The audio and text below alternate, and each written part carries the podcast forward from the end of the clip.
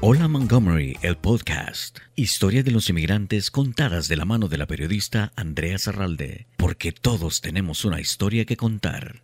Bienvenidos a Hola Montgomery, el podcast. Estas son las historias de inmigrantes y hoy me acompaña una mujer inmigrante colombiana que ha marcado la huella en el área metropolitana de Washington, D.C. La doctora Claudia Campos, bienvenida a Hola Montgomery, el podcast. Ay, no, mira, yo estoy feliz de estar aquí, eh, Andrea, de verdad que tú sabes que para mí es un placer siempre eh, estar, digamos, en estos espacios donde podemos como dialogar de lo que somos como personas, que es lo más importante.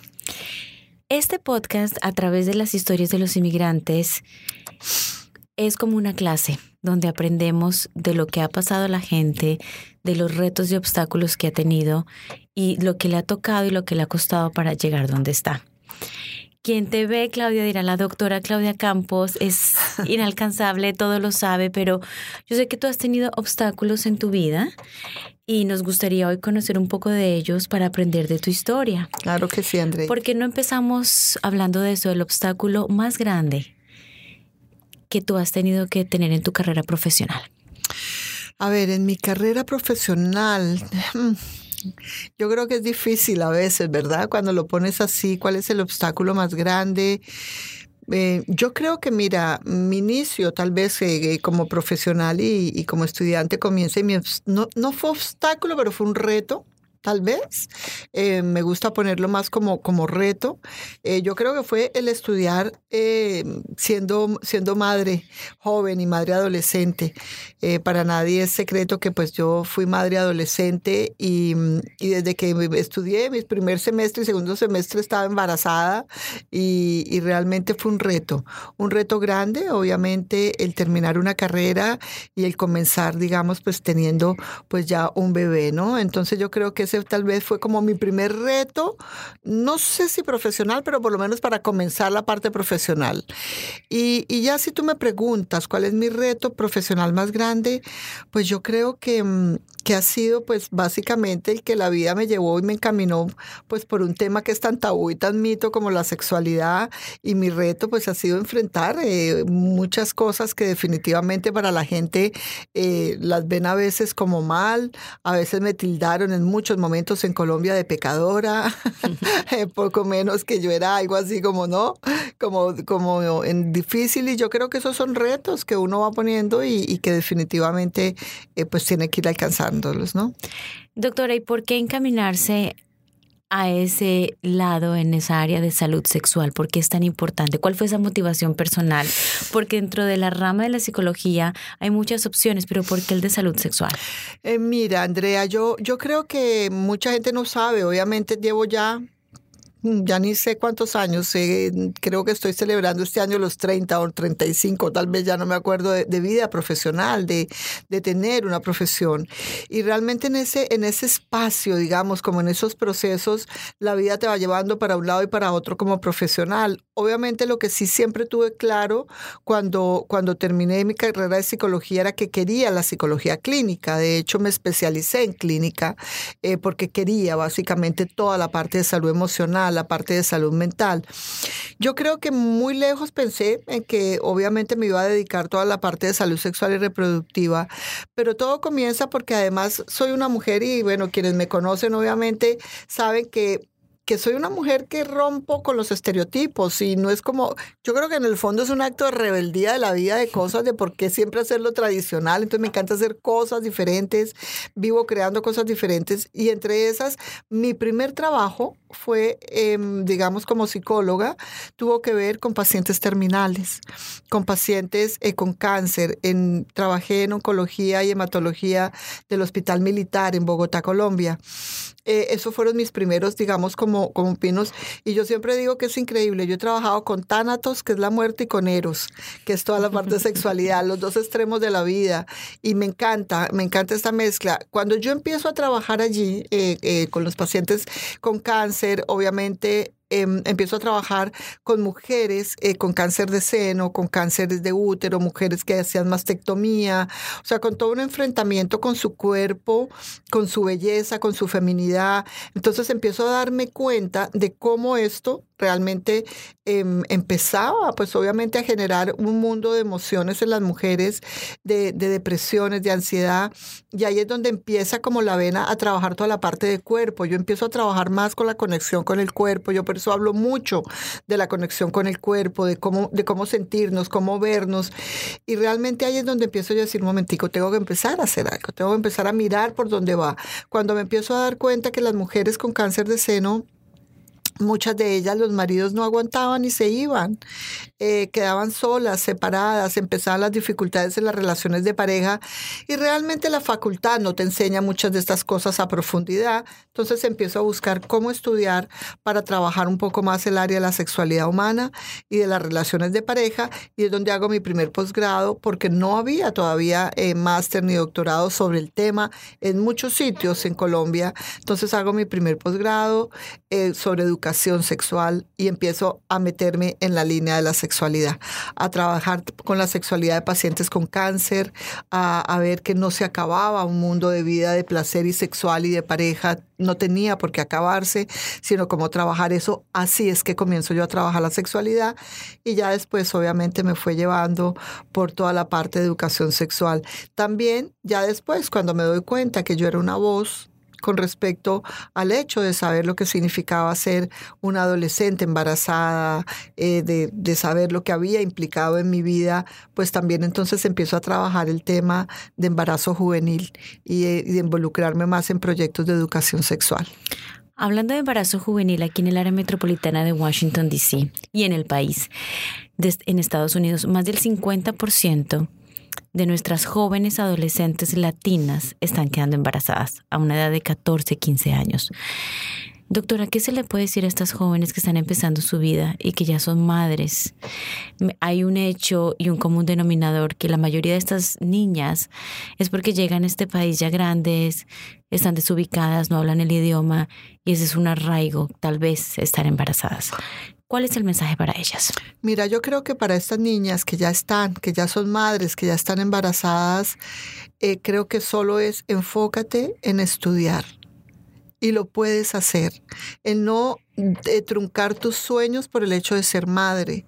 Eh, y, y, más que para estas niñas, yo diría que para los adultos que están alrededor de estas niñas, padres, madres de familia, que muchas veces se enfurecen con razón. Yo no digo que no, que, que uno, yo creo como papá y mamá se frustra de ver esta condición, pero que el apoyo más enorme, el regalo más enorme que a mí me dejó mi papá y la herencia más grande, pues es el estudio. Y fue él el que me exigió una vez que supo que ya me, que, o sea, que estaba embarazada que me casé tan joven, casi que fue una condición de él como de, como de te perdono, pero estudias y yo te pago la carrera además. Entonces, yo digo que eso fue el mejor regalo de vida que me han dado mis padres y una mamá que me apoyó en cuidarme el niño mientras estudiaba, eh, cosas que hicieron que mi vida no fuera una estadística más de adolescentes que quedan sin estudiar o que de pronto son frustradas por, por el hecho de estar embarazadas. Entonces les diría, miren, la vida no se acaba. Sí, tenemos que reconocer que no es lo más fácil, que tal vez no es lo ideal, que, que qué lindo poder vivir las etapas en cada momento, pero que si ya eres madre a estas niñas, em, el que se preparen, el que estudien, el que sí, ese esfuerzo doble, pero se puede y que realmente ese es el futuro para ellas y yo creo que es lo más importante. Y una misión muy grande que tienes en este país es educar a estas jóvenes, a sus madres, a la comunidad latina, no solamente mujeres, sino hombres también, en el tema de salud sexual, de pareja, intimidad, relaciones. ¿Cómo llegas a este país? ¿Qué te trae a Estados Unidos? bueno, mira, es una historia que, que de verdad cuando la cuento eh, digo, bueno, es lo que, lo que estaba escrito, lo que Dios quería y, lo que la vida me tenía. Porque yo, mm, diferente a otras personas, Andreita, eh, vengo por el sueño americano, no.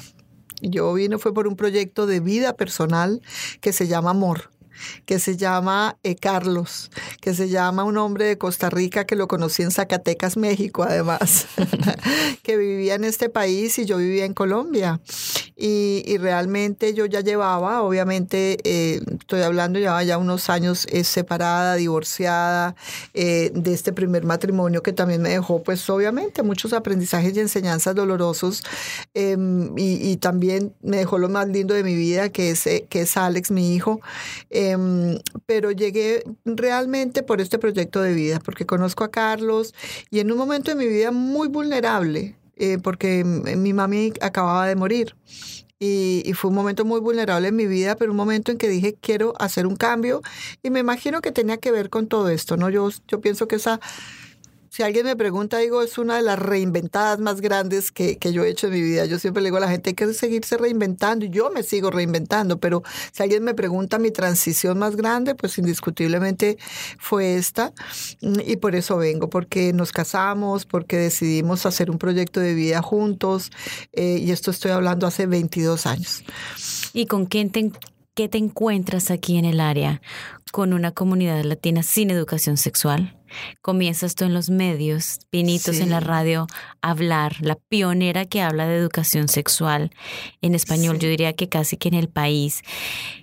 ¿Con qué panorama te encuentras hace 22 años? Mira, me encuentro, bueno, obviamente hace 22 años yo venía pues con todas las ilusiones del amor, nunca me di nunca me imaginé, tal vez pues no lo sabe uno hasta que no lo vive, que la inmigración fuera tan dura a nivel emocional y a muchos niveles. Y eh, yo puedo decir que soy una bendecida, obviamente, y soy una mujer agradecida con lo que con lo que le había dado, porque llegué en unas condiciones pues muy diferentes a las que llega todo el mundo, ¿no? O sea, o no todo el mundo, pero un porcentaje muy grande de nuestra gente latina, de nuestros inmigrantes que luchan tanto por venir eh, en ese sentido. No, yo llegué obviamente con condiciones distintas, porque llego obviamente a casarme con un hombre que ya tenía establecido acá, tengo papeles, tengo todo. Y yo digo que el primer reto, hablando un poquito ya no de la educación sexual, yo digo que lo primero que yo me encuentro es con una Claudia que no conocía. con una Claudia no tenía ni idea que existía. Y era una Claudia llena de miedos, llena de angustia, llena de ansiedad. Una Claudia que en esos primeros, yo digo que llegué hace 22, pero estoy aquí hace 20, porque los dos primeros me dediqué a llorar. Una Claudia que se deprimió, una Claudia que empezó a sentir que que la vida, o sea, ¿qué, pasó aquí? Porque, o sea, porque no, no tenía que ver con la relación de pareja, pero era conmigo, el qué voy a hacer, estudié tanto y aquí no soy nada, aquí no soy nadie.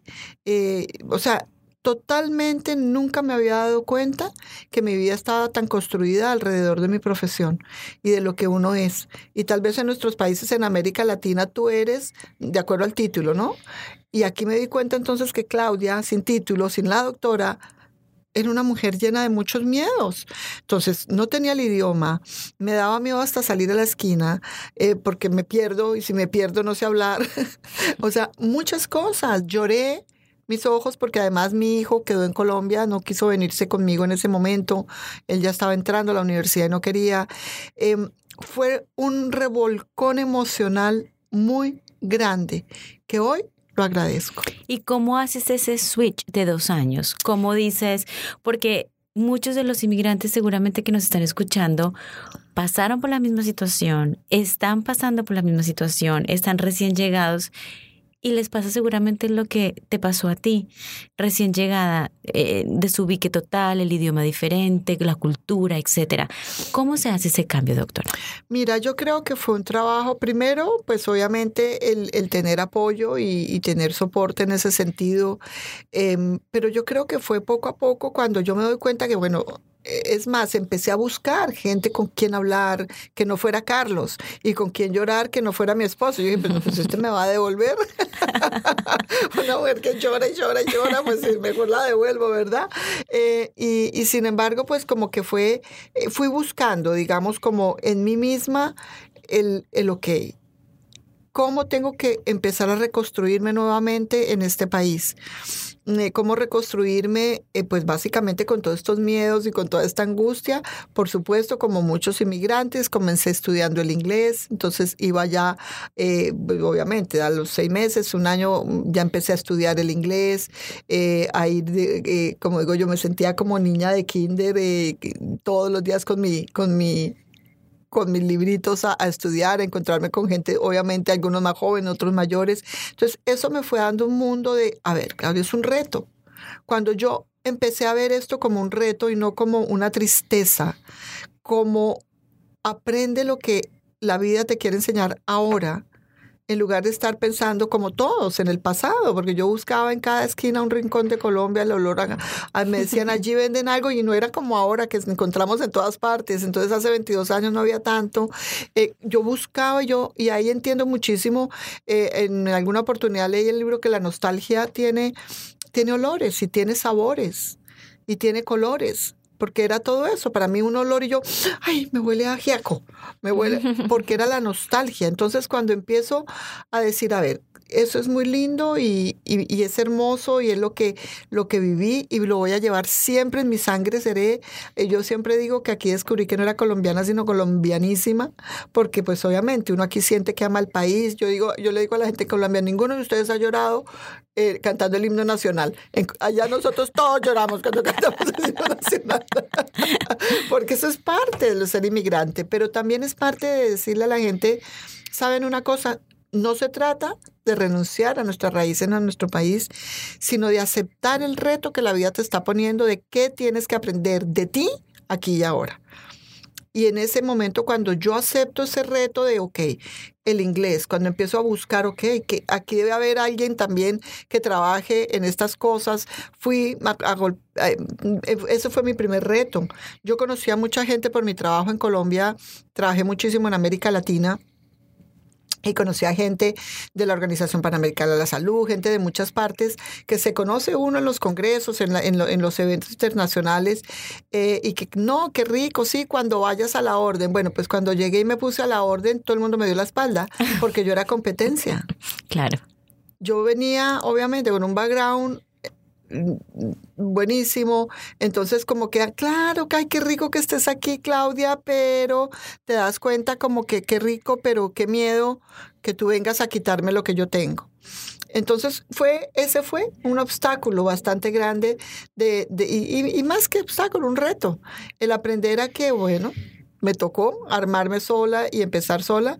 Bueno, y con tan buena suerte que, encontré pues un nicho muy lindo, que es la Clínica del Pueblo, em, con Juan Romagosa, eh, donde voy, hablo y empiezo a decirle, bueno, ¿Qué, hay aquí? ¿Qué están haciendo? Y cuando él se da cuenta, mi background y todo, me dijo, no, no, no, no, no, aquí la queremos. Eh, Catalina Sol, que también le debo muchísimo eh, a ellos eh, en ese sentido, y comienzo a darme cuenta mm, de una, de una realidad distinta en este país. ¿Cómo la doctora Claudia Campos se abre espacio en los medios de comunicación? Mira, yo, yo siempre he dicho que mm, que es increíble porque si yo hubiera estudiado para esto, no me sale tanta, tantas cosas como en esto. Obviamente el tema es un tema que, que, que, obviamente nadie lo toca y, en ese sentido eh, yo hacía también radio en Colombia, eh, eh, participaba en varias cosas de medios en Colombia, pero acá fue realmente, mm, bueno, por Carlos, mi esposo, él trabaja en salud pública, pero eh, alguien le dice, necesitamos a alguien en español para una entrevista de salud sexual o educación sexual. Y él dijo, mi esposa no está trabajando acá, pero ella pues viene de este, ah, no, claro, rico. Cuando yo trabajo, cuando yo hago la entrevista, Después de que salgo de la entrevista, ese mismo día me dijeron, usted tiene que hacer un programa de radio. Eso fue en eh, lo que hoy es Hispanic Radio Network, en ese momento era Hispanic Communication Network. Ahí en ese momento eh, Jeff y bueno, y ahí estaba Mercy también, fueron los que dijeron, no, hay que hacer un programa. Y ahí fue donde empezamos a hacer el primer programa, digamos, eh, a través de la radio con Mario Sol, un, un hombre también de mucha, de mucha trayectoria.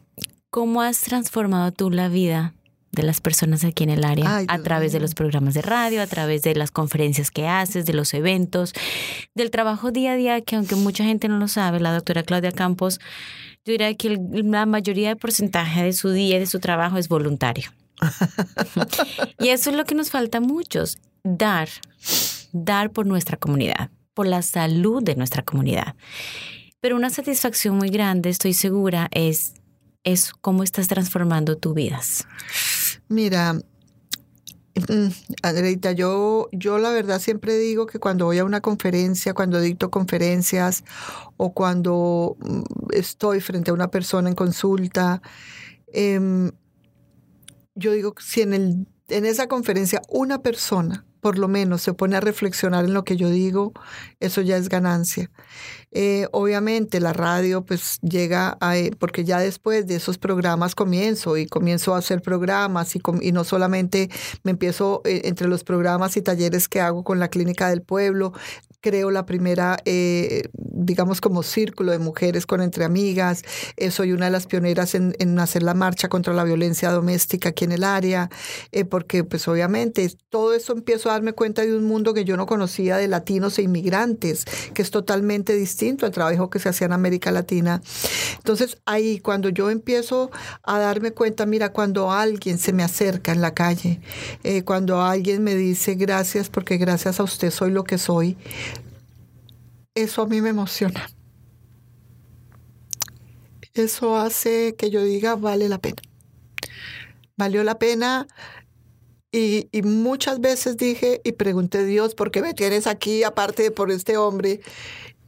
Y cuando estas cosas han pasado, digo yo, gracias Dios por tenerme aquí porque si soy un instrumento para, para ayudar a alguien a que se ame a sí mismo, a que las relaciones de pareja sean libres de violencia y de abuso, a que alguien pueda sentir que no está solo en un momento que son muy difíciles, porque solo quienes lo vivimos, eh, cuando yo viví mi relación, mi primer, mi primer eh, relación matrimonio, que, que viví el abuso emocional y sé lo duro que es, y lo duro que es salir, lo duro que es reconstruirse.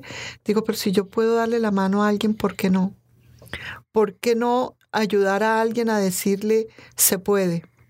Em, ¿Por qué no ayudar a que la gente y, las mujeres sintamos que, que la sexualidad es parte de nuestra vida y no una obligación? y que es para nosotros, no para los, para los demás. Eh, eso para mí eh, es súper gratificante, Andreita, cuando la gente me lo dice, cuando veo parejas que se han podido salvar, me duele mucho. Cuando las parejas, como digo yo, me las llevan en, cuidados intensivos para que yo quite el respirador artificial, me duele. La gente no sabe cómo me duele. Cuando yo me doy cuenta, digo, aquí ya no hay nada que hacer, llegaron muy tarde a buscar ayuda. Eh, eso realmente ha sido como, como lo que para mí digo, bueno, queda mucho para hacer y siempre habrá mucho por hacer, pero mm, creo que eso es una satisfacción personal que es mi motor cuando, cuando a veces estoy cansada, cuando digo, ay, no más, ya, me cansé. Y, alguien, y siempre pasa algo, siempre alguien me llama, una mujer o un hombre o alguien que me, que me da su historia y digo yo, ok, ya entendí el mensaje, sigamos. Estamos hablando con la doctora Claudia Campos en esto que es Hola Montgomery, el podcast, las historias de inmigrantes. Vamos a hacer una breve pausa y regresamos en instantes. Vamos a un breve corte y regresamos enseguida con más de Hola Montgomery, el podcast. Yo me siento totalmente honrada. Yo sé el nivel de personas que has estado entrevistando y me siento de este tamaño, pero te agradezco montones esta invitación. Bueno, muchísimas gracias. De verdad que un verdadero placer estar acá compartiendo con todos ustedes. Me encanta estar aquí. Muchísimas gracias por la invitación. Gracias a Montgomery County MC Media también. Este, los he seguido, los he escuchado por muchos años. De corazón, yo no agradezco lo que estás haciendo porque es una inspiración inspiración a muchos inmigrantes. Gracias por seguir conectados con Hola Montgomery, el podcast. Continuamos con más. Seguimos conversando con la doctora Claudia Campos en Hola Montgomery, el podcast, historias de inmigrantes. Doctora, mucha gente quizás hasta ahora se está dando cuenta de tu historia. Una madre adolescente, víctima de abuso, luego inmigrante por amor a este país y ahora es la voz de muchas mujeres y hombres en la comunidad. Es una fuente de educación de algo que se necesita, que es educación sexual, de pareja, intimidad, de relaciones. ¿Cómo se hace para no quedarse pegado a fui madre adolescente, fui víctima de abuso? ¿Cómo se uno hace para poder dejar eso atrás y seguir adelante? Mira, eh, Andrea, obviamente em, yo creo que desde Colombia, no solamente aquí, em, yo hice terapia. primero, para sanar eh, el dolor, el rencor y la rabia. Muchas de las cosas que yo digo eh, son cosas que he vivido. Yo le digo mucho a las mujeres, en mis grupos de mujeres, les digo, mi vida ha sanado a través de ustedes. Porque cuando tú cuentas, cuando tú sacas, cuando tú, cuando tú compartes, estás sanando. Eh, es un proceso de catarsis básico, el, el, poder sacar, el no quedarte con ese veneno por dentro, el trabajar de una manera integral la vida de la gente para mí es porque a mí me funcionó trabajar también de una manera integral. ¿A qué me refiero con esto? Sí, el hacer terapia, el prepararme, el educarme, el tener ciertas cosas, también una vida espiritual. Eh, no estoy hablando solo de religiosa, sino espiritual, que empieces tú a tener como este equilibrio en la vida. Entonces, em, pero yo diría que el primer paso es reconocer que estamos trabadas o que estamos trabados en algo. O sea, si yo no lo reconozco, que tengo un problema, pues, ¿qué voy a cambiar? Entonces, yo creo que, que básicamente fue el aprender a perdonar y perdonarme para tener paz, para tener tranquilidad, para poder tener un equilibrio, que es lo que tengo yo ahora. Yo me siento en un momento de mi vida, obviamente, pues también he transitado un montón de años ya. Entonces, obviamente, pero siempre es un reto. Yo los cambios en mi vida ahora los hago como un reto, que además me río de ellos, Tú has sido testigo como me río de mis cambios muchas veces. Obviamente hay cambios que son dolorosos que no me puedo reír, pero, pero lloro, me seco las lágrimas y aprendo y sigo. Eh, pero, por ejemplo, hay cosas de las transiciones de la vida de hombres y mujeres, la edad, por ejemplo. Eh, la gente, eh, quienes no me conocen y quienes están escuchando esto, dirán, pues sí, la edad, no, pues abiertamente hablo de la menopausia, abiertamente saco un abanico en pleno congreso y en plena conferencia, porque pues, es parte de nosotros nosotros. Y, y esos son los retos que tenemos que ir eh, avanzando. Entonces yo creo que básicamente es eso, aprender a perdonar. ¿Y por qué nos cuesta tanto, doctora, aceptar que necesitamos terapia? Porque nos han metido también tebú con la terapia. Porque acuérdate que siempre el, el mensaje es, los psicólogos, la terapia es para locos. Psicólogos. Psicólogos, claro. Eso es para quien está loco. No tenemos una cultura de reflexión hacia nuestro interior, porque nos han enseñado es más fácil culpar a otro que mirar en dónde estamos nosotros fallando. Y es más fácil. Desde niños nos enseñan eso. El niño se pega y le pegan a la mesa, ¿no? Tonta mesa, ¿no? La culpa es de la mesa, no, no es tuya que, que miraste o no te fijaste. Entonces, son cosas de aprendizaje, de familia, de la sociedad y de nosotros mismas que nos han enseñado, pues definitivamente, a, no mirar hacia adentro. Nos cuesta muchísimo em, reflexionar y yo por eso invito siempre a la gente a no culpemos a los demás, mirémonos nosotros porque es la única manera que sale del papel de víctima. ¿Por qué es tan importante hablar abiertamente y sin tabú de salud sexual? Porque existen muchísimas cosas. Salud sexual no es solamente el momento de la intimidad y del placer y del orgasmo y de que pasaste rico. Eso es una parte. Pero hay muchísimos problemas en las relaciones de pareja. Tal vez es la causa número uno de las relaciones de pareja una relación sexual insatisfactoria por parte de alguno de los dos o de los dos. Pero también porque la salud sexual, como lo dices, es parte de nuestra vida, es una parte integral de nosotros eh, y también se enferma. Hay muchas enfermedades de transmisión sexual.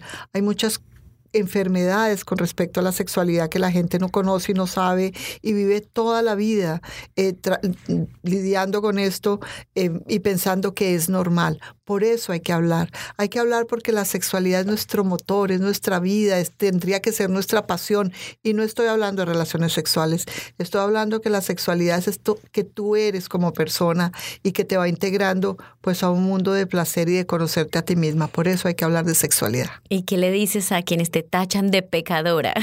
Ay, que recen por mí.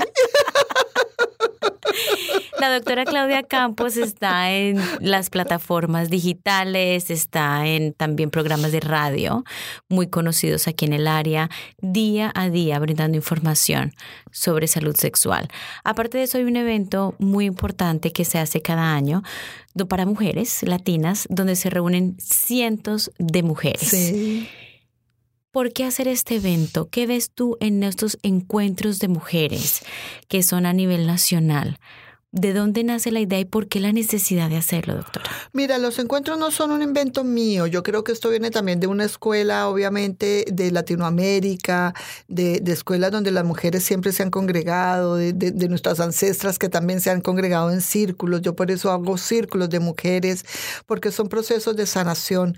Pero realmente cuando los comencé, lo comencé como con la idea de hacer algo diferente en el área metropolitana, porque me gusta siempre estar creando y haciéndolo. Entonces, cuando se comenzó esto hace ya ocho años, es porque hubo un receso en, en intermedio, pero en ese sentido fue por eso, con la idea de que las mujeres y latinas sintamos que en un día podemos aprender o encender esta o sembrar esta semillita o encender esta luz que necesitamos para seguir transitando como inmigrantes y como latinas en nuestro idioma. ¿Por qué en español? Porque obviamente muchas veces se piensa, lo hacemos en español y yo lo hago en español y lucho por eso es precisamente porque me doy cuenta que nosotros cuando queremos hablar de lo emocional y de nuestras raíces nos fluye más en nuestro idioma natal. Entonces, en eso, entonces por eso son los encuentros, para, para tal vez buscar que las mujeres aprendan que pueden en un día, obviamente no mágicamente va a cambiar todo,